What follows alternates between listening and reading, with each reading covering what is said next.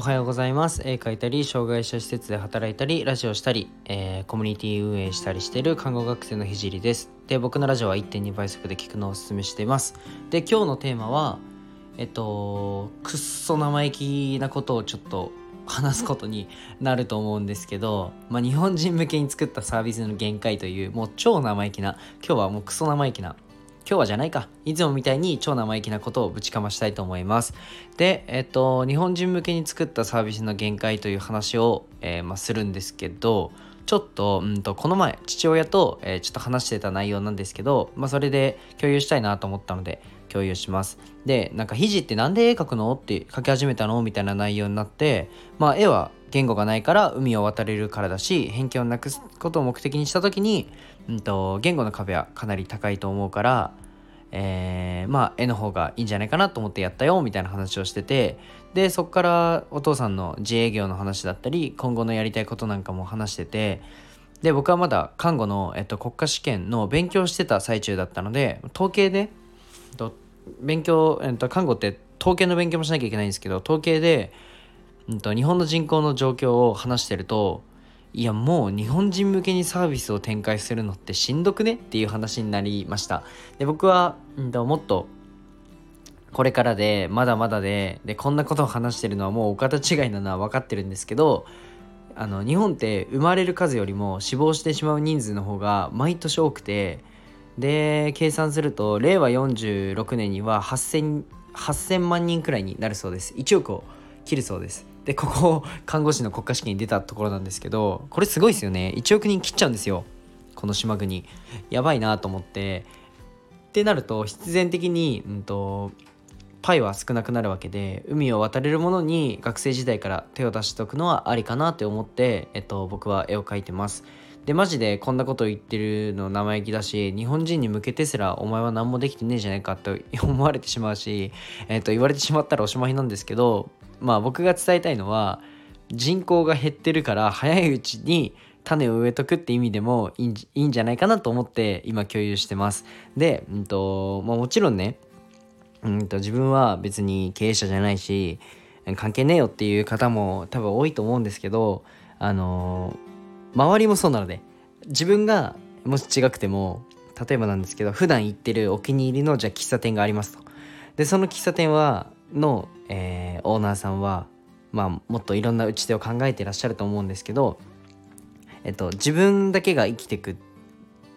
ていうふうに考えるとこの話ってすっごいつまんなくなると思うんですけどみんなで頑張って生きていこうってなった時にもしかしたら僕たちが生まれてるその生きてる僕たちが生まれてるじゃない。僕たちが死ぬまでは関係のない話かもしれません。でも今後を考えた時に自分の子供だったり自分の孫だったりが絶対に当たる壁。いやもうこれ普通に授業してたら食ってけないよねっていう時代が絶対に来ると僕は思います。それは何でかって人口が減ってるから。で、えっと、変わらないから。人口が減っていく一方だから。うん。ってなった時に、えっと、そういうのを、えー、頭の中に入れて僕も孫に言いたいんですよ。おじいちゃんは挑戦したよって。おじいちゃん世界にこんな感じで、あのー、20歳の時打ち手と打ち手としてこういうこと考えてたよみたいなのやっぱ言いたくて孫にね。うん。まだ21歳なんですけどあのー、やっぱり、うんと、自分のその生存権だけ考えてるうん、じゃなくて周りも考えてあげられるような、まあ、優しい大人になりたいなと思ってこういう話をしました。で今日はすいません。日本人向けに向けたサービスの限界という話をしました。であのー、ちょっといつもよりあいつもよりシンプルで聞きやすって思ったと思うんですけどあの本当にもう僕超反省してて今。で自分のこと客観視結構できてる方だなっていうふうに思って客観視する方法みたいな感じでラジオも話したことあるんですけど実は全然そんなことなくてちょっともっと深掘った話をちょっと明日するんですけど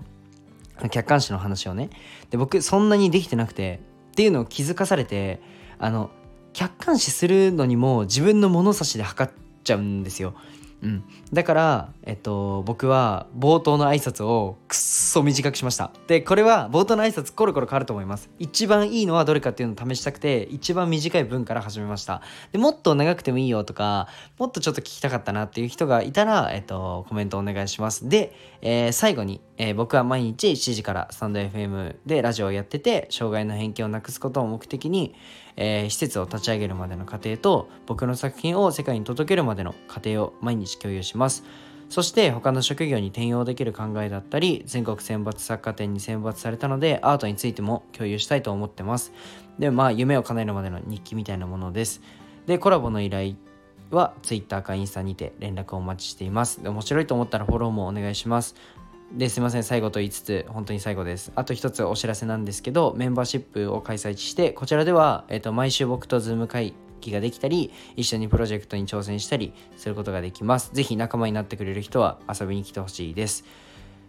こんな感じでうんと最後にしました。最初からはちょっと重いなと思って最後だったら、えーと、このラジオをあの別に切ってもいいじゃないですか。テーマ話して切ってもいいんでこれが一番優しいかなというふうに思って最後にしました。じゃあバイバイ。